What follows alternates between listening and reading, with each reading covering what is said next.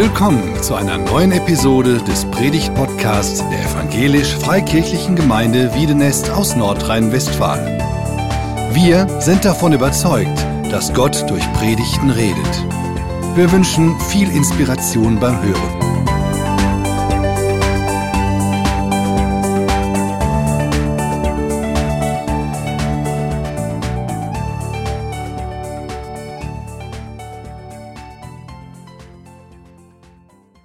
Wenn man diese Bilder sieht auf Instagram von schönen Paaren an beeindruckenden Orten im Hintergrund, den Eiffelturm oder den Markusplatz, verliebt für immer und ewig, boah. Oder diese schöne bunte Welt der Werbung, wo man fitte Großväter sieht, die mit ihren Enkelkindern tollen, attraktive Großmütter, die neben ihren anderen Hobbys ihre Rosen in einem tollen Garten schneiden, neben allen anderen Hobbys und den Mähroboter, der surrt auf dem Rasen. Und dann sitzen alle harmonisch an einem Tisch, äh, zischen ein Bierchen, äh, essen wunderbare Sachen, die nicht dick machen und der Hund mit dem treuen Blick guckt zu, dann könnte man für einen Augenblick glauben, das ist wirklich so bei denen. Jeder weiß natürlich, das ist Werbung, das ist gefaked, das ist nicht wirklich. Die Wirklichkeit sieht anders aus. Aber habe ich mich gefragt, warum gucken wir uns immer wieder diese Bilder an? Warum sehen wir uns nach diesen Idealen? Wir brauchen Träume und fluchten ähm, um der Alltagshektik und dem Alltag, der Realität des Alltags zu entfliehen, weil das kann manchmal ganz anders sein und so im Widerspruch dazu. Verantwortung, Stress, auch mancher Zoff. Und das ist der ganz normale Antag. Oder er ist langweilig, es passiert nichts. Zu normal eben. Wie soll man denn im Alltag zusammenleben? Das ist unser Thema schon seit fünf Wochen. Und wer sagt uns das? Und welchen Alltag meinen wir überhaupt? Den des jungen Pärchens, das voll verliebt ist und für die Zukunft plant, Pläne schmiedet, ihr erstes gemeinsames Nest einrichtet, wunderbar, alles anders machen will als seine Eltern? Oder meinen wir den Alltag von jungen Eltern, die zwischen Homeoffice und Homeschooling aufgerieben werden und das schon seit Monaten? Oder meinen wir das Paar in der Midlife-Crisis, die das sich nicht mehr zu sagen hat, das sich auseinandergelebt hat und überlegt, sich zu trennen? Oder der Alltag eines alten Ehepaares, das äh, sich gar nicht vorbereitet hat auf diesen Ruhestand, wo der Mann immer äh, zu Hause ist und nicht mehr zur Arbeit muss und seine Frau nervt und äh, nach sechs Wochen Brötchen holen äh, ist das auch nicht mehr das. Oder meinen wir den Alltag einer Alleinerziehenden, die kämpft, um zu überleben und mit ihrem Baby kaum über die Runden kommt? Meinen wir die Frau, die von ihrem psychisch kranken und übergriffigen Partner sich trennen will und nicht weiß, wie sie noch zusammenleben soll? Leben Christen eigentlich anders im Alltag zusammen als andere Menschen? Was ist denn das spezifisch Christliche am Zusammenleben, habe ich mich gefragt und frage ich euch. Hm, bis zur Ehe warten haben wir gehört, kirchlich heiraten, mindestens zwei Kinder haben, nicht scheiden und zusammenleben, bis der Tod euch scheidet harmonisch und in Freuden. Es gibt keinen, der das schafft, nach seinem Ideal zu leben, sei er Christ oder nicht Christ. Es gibt viele tolle Beispiele von Nichtchristen des Zusammenlebens und viele schreckliche Beispiele von Beziehungen, die nicht funktionieren bei Christen.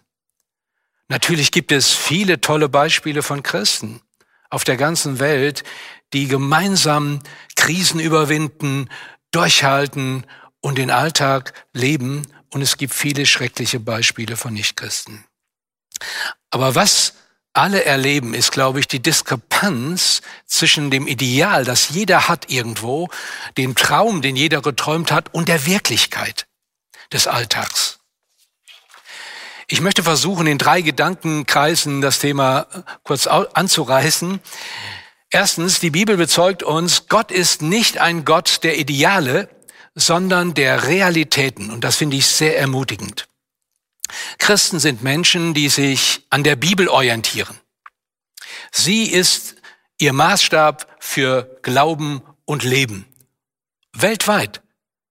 Und seit 2000 Jahren. Und in der Bibel lesen wir Erstaunliches. Wir lesen von dem Gott, der Liebe ist. Und wir lesen von Menschen, die ihm begegnen und mit ihm leben wollen. Wir lesen von Menschen, die oft genug versagen.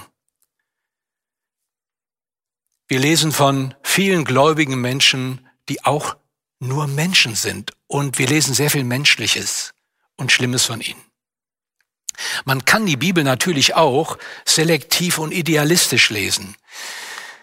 Ähm, dann blendet man die äh, ganz krassen Sachen in der Bibel aus oder man deutet alle erotischen Sachen geistlich, etwa des Hohen Lieds oder man versucht alles geistig ideal zu lesen. Aber die Bibel übermittelt uns kein Bild der Ideale, sondern das Wirken Gottes mitten in der Welt, mitten im Alltag der Menschen. Und wenn wir uns die Realität des Alltags der Menschen in der Bibel angucken, dann haut uns das manchmal um.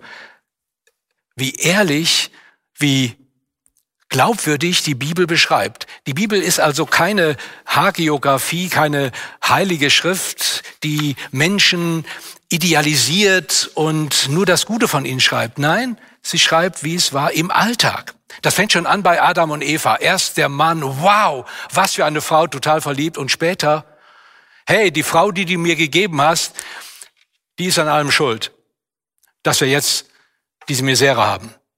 Oder Kain und Abel, zwei süße Zwillinge, später als Männer Neid bis hin zum Totschlag. Oder die Töchter Noahs machen ihren Vater betrunken und lassen sich am Ende von ihm schwängern. Wow, Abraham, der als Glaubensvorbild ist für viele, dessen Geschichte beschrieben wird im Alltag. Der erlebt, die Verheißung Gottes ist das eine und die Realität des Alltags das andere. Wir wünschen uns ein Kind, Gott hat es uns zugesagt, wir kriegen keins. Und seine Frau gibt ihm den Rat, hilf doch nach, nimm doch die Hagar, die Magd und er zeugt mit ihr ein Kind. Oder später kommt er in Bedrängnis und bekommt Angst und stellt seine Frau Sarah als seine Schwester vor, verleugnet sie und riskiert damit, dass sie in den Harem eines anderen kommt. Wow. Ich könnte jetzt stundenlang erzählen von dem Alltag biblischer Menschen und wir können davon lernen. Jakob war ein Lügner. Er musste für seine erste Frau sieben Jahre dienen, arbeiten. Dann bekam er endlich die falsche, die er nicht liebte. Für die richtige musste er nochmal sieben Jahre dienen. Und bekam noch viele Kinder, auch mit ihren Mägden. Mose war ein Mörder, hatte eine ungläubige Midianiterin geheiratet, später eine schwarzafrikanische Frau. David, ein Mann nach dem Herzen Gottes, ein Frauenschwarm und Ehebrecher. Einer seiner Söhne, König Salomo, galt als einer der weisesten Menschen. Wir haben vieles von ihm auch in der Bibel an Weisheitsliteratur er hatte viele ungläubige Frauen. Die Bibel nennt sogar die Zahl 700 Haupt- und 300 Nebenfrauen, die ihm zuletzt das Genick brachen und ihn von Gott abzogen. Warum lesen wir solche Geschichten in der Bibel? Das zeigt uns, es ist kein Ideal, was hier vermittelt wird, das keiner erreicht, sondern die Bibel bezeugt uns Gottes Wirken inmitten den Herausforderungen des Alltags. Auch von Heiligen, von Berufenen, die scheitern, die fallen. Und Gott hilft ihnen aufzustehen, auf dem Weg der Berufung zu leben und ans Ziel zu kommen. Das finde ich unglaublich ermutigend, dass Gott seine Geschichte mit Menschen macht, die Menschen sind. Und so macht auch Gott seine Geschichte mit uns. Nicht, weil wir toll wären, perfekt. Wir sind Menschen mit allen Versuchbarkeiten, mit allen Begrenzungen, mit allen Macken. Und wenn die zusammenleben, dann muss es ja funken. Eine gute Energie, aber auch das andere. Und wie kann man das leben? Zweitens, Jesus in der Realität des Lebens. Wenn man sagen müsste, was ist das Evangelium in einem Satz, dann würde ich sagen, Gott wird in Christus Mensch.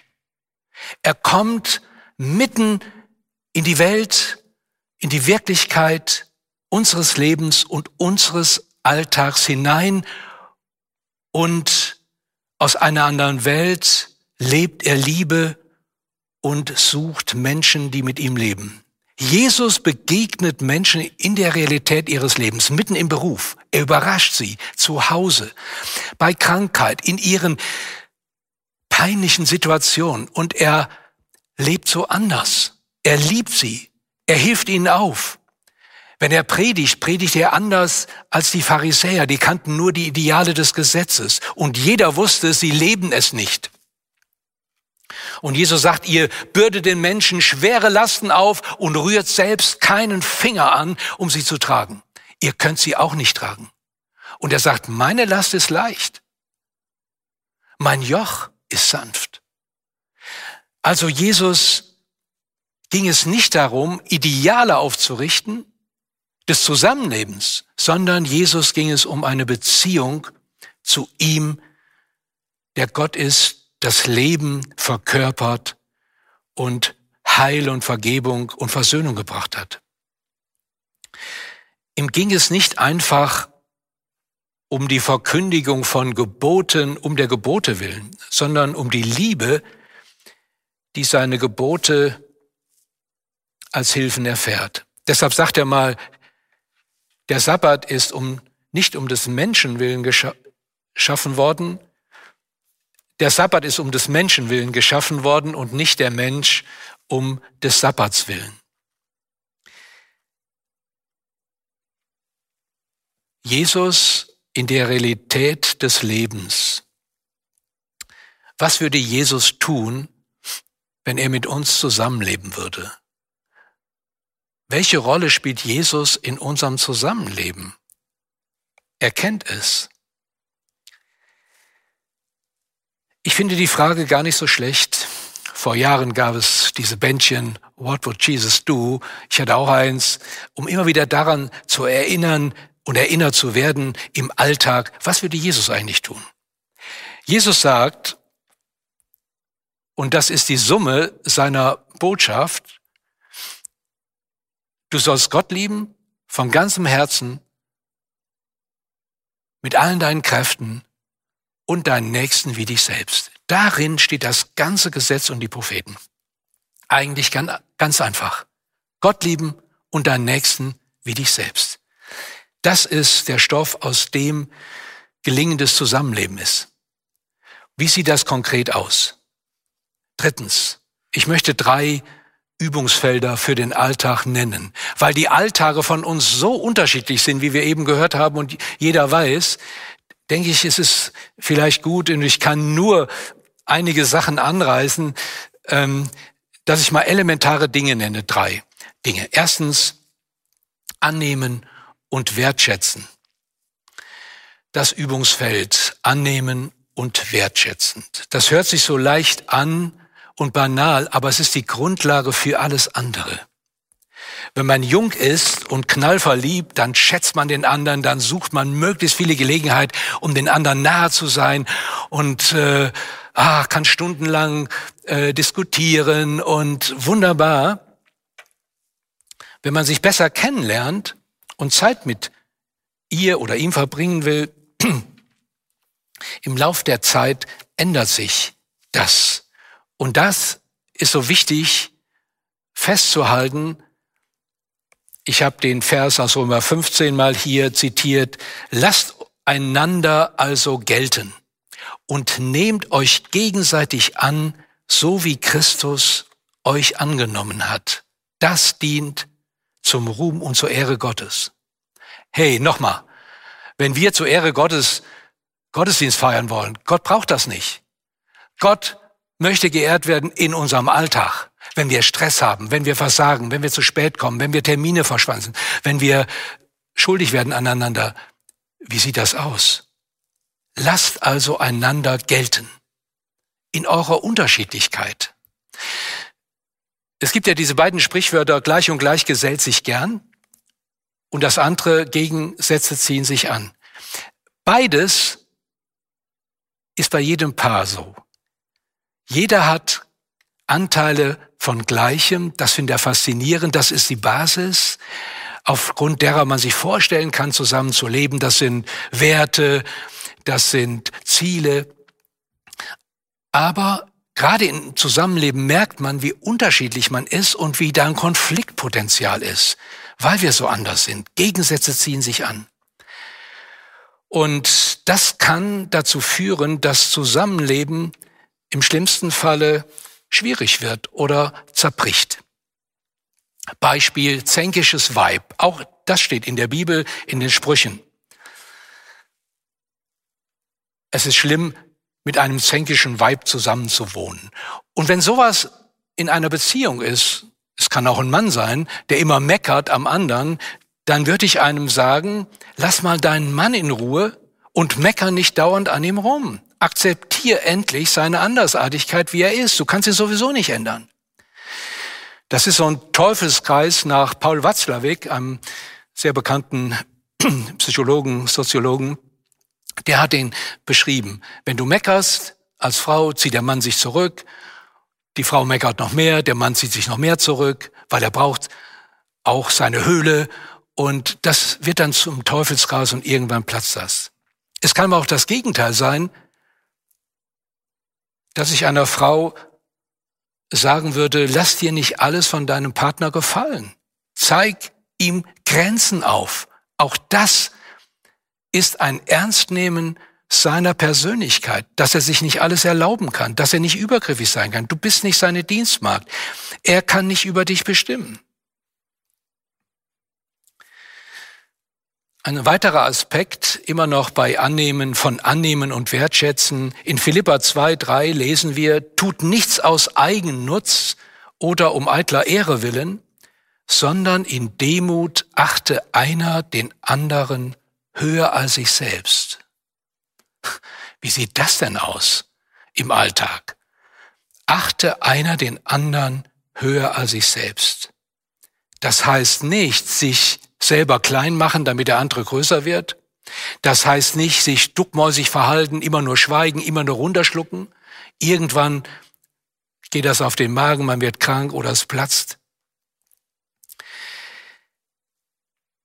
Wer zum Beispiel glaubt, das ist bei konservativen Christen oft so, die Frau soll sich dem Mann unterordnen, der Mann ist das Haupt der Frau, das Weib schweige, das steht ja auch in der Bibel. Aber wie ist das denn gemeint? Wer glaubt damit, Herr sein zu können in einer Beziehung, der hat die Bibel nicht verstanden.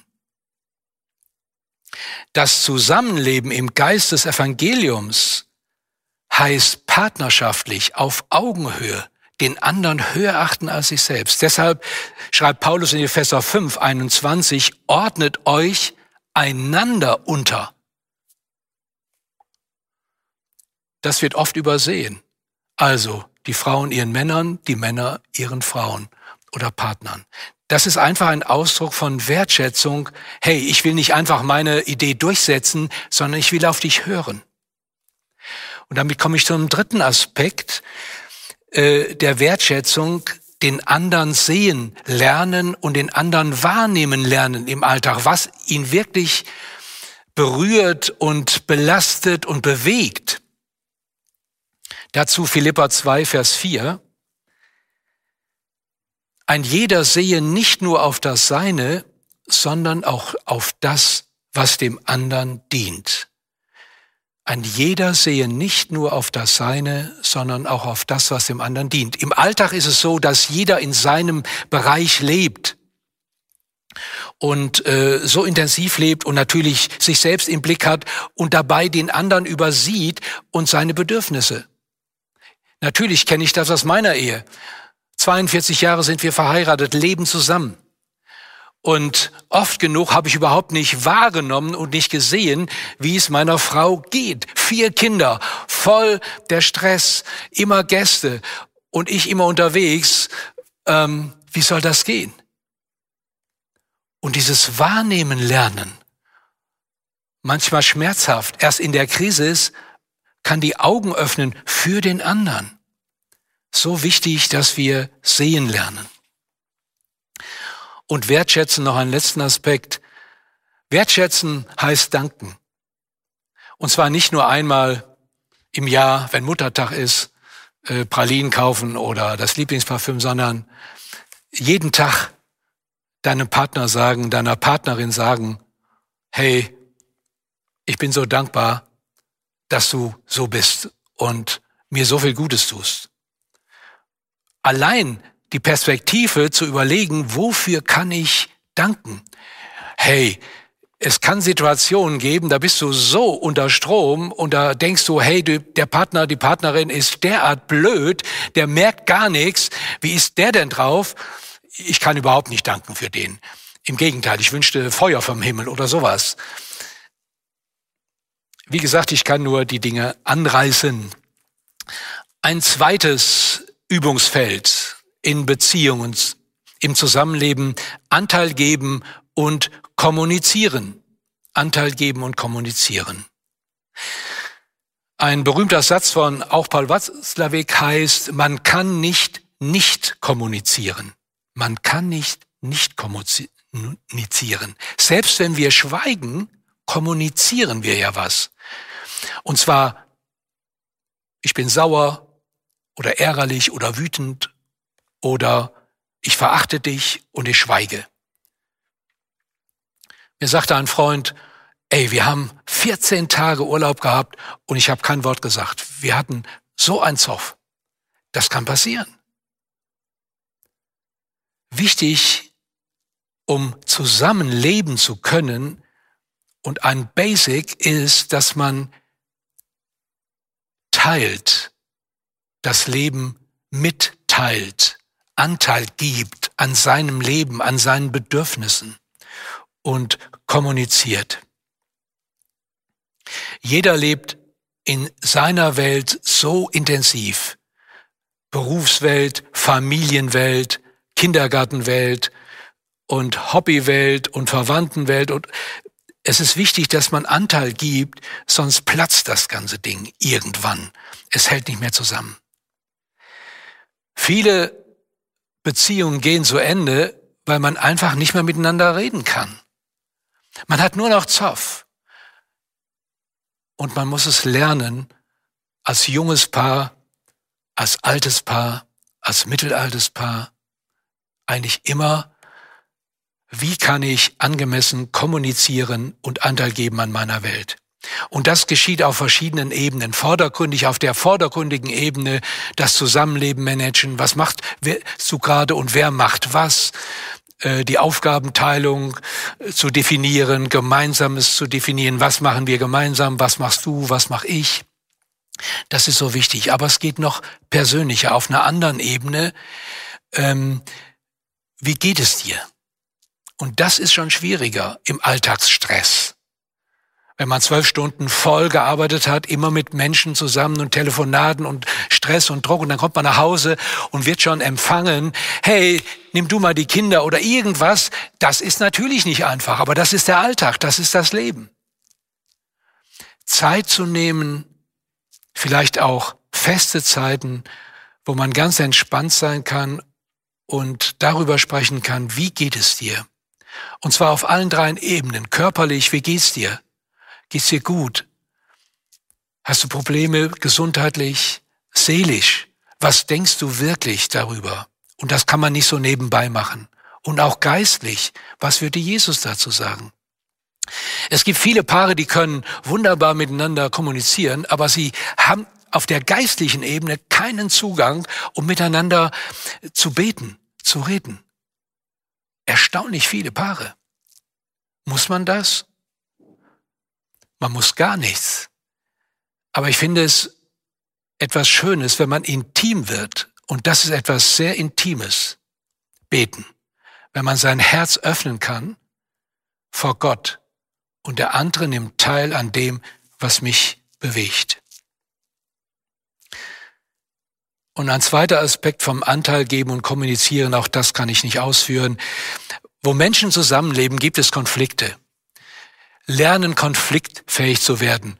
Und das finde ich äh, erstaunlich. Äh, kürzlich las ich, äh, dass zwei Drittel aller Konflikte sich gar nicht lösen lassen. Oh, das kann frustrierend sein oder auch befreiend.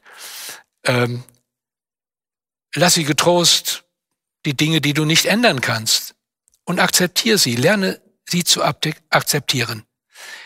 Die schlechte Nachricht ist, ungelöste Konflikte belasten die Beziehung und bringen sie zum Bersten.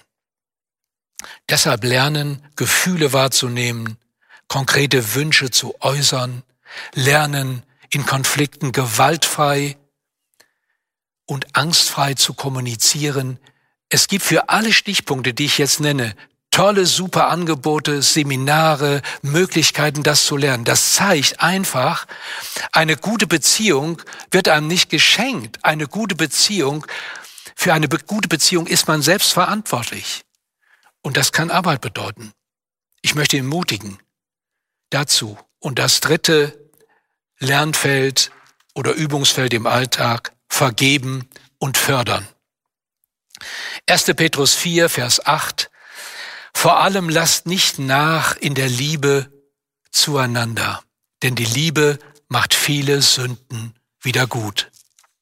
Es kann sich so schnell einschleichen, dass man in Beziehungen dem anderen Vorwürfe macht und dem anderen schnell die Schuld zuweist. Aber die Liebe deckt auch vieles zu. Man muss nicht alles, was man sagt, was man sieht und wahrnimmt, immer sofort zu einem großen Thema machen. Wir werden alle aneinander schuldig. Und das Wichtigste ist, sich bewusst zu werden in einer Beziehung, wir müssen und wir dürfen einander viel vergeben. So wie Gott uns auch viel vergibt. Und das beten wir ja im Vater unser. Vergib uns unsere Schuld, wie wir einander vergeben.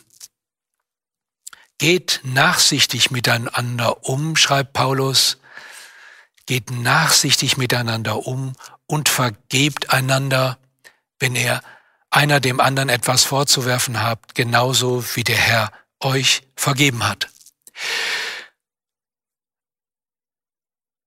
Zusammenleben in der Realität des Alltags ist ein wunderbares Lernfeld und zum Abschluss möchte ich einige Fragen noch zum Weiterdenken nennen. Erstens, und denkt darüber nach, zu zweit, zu mehreren, wie kann ich meinem Partner, meiner Partnerin, wie kann ich sie vorbehaltlos annehmen im täglichen Zusammenleben? Zweitens, wie verbessere ich die Wahrnehmung des Partners und der Partnerin im Alltag? Drittens, worüber müssen wir unbedingt sprechen? Viertens, wo konkret möchte ich meinem Partner, meiner Partnerin vergeben? Und fünftens, Worin kann ich meinen Partner, meiner Partnerin fördern und ermutigen? Amen.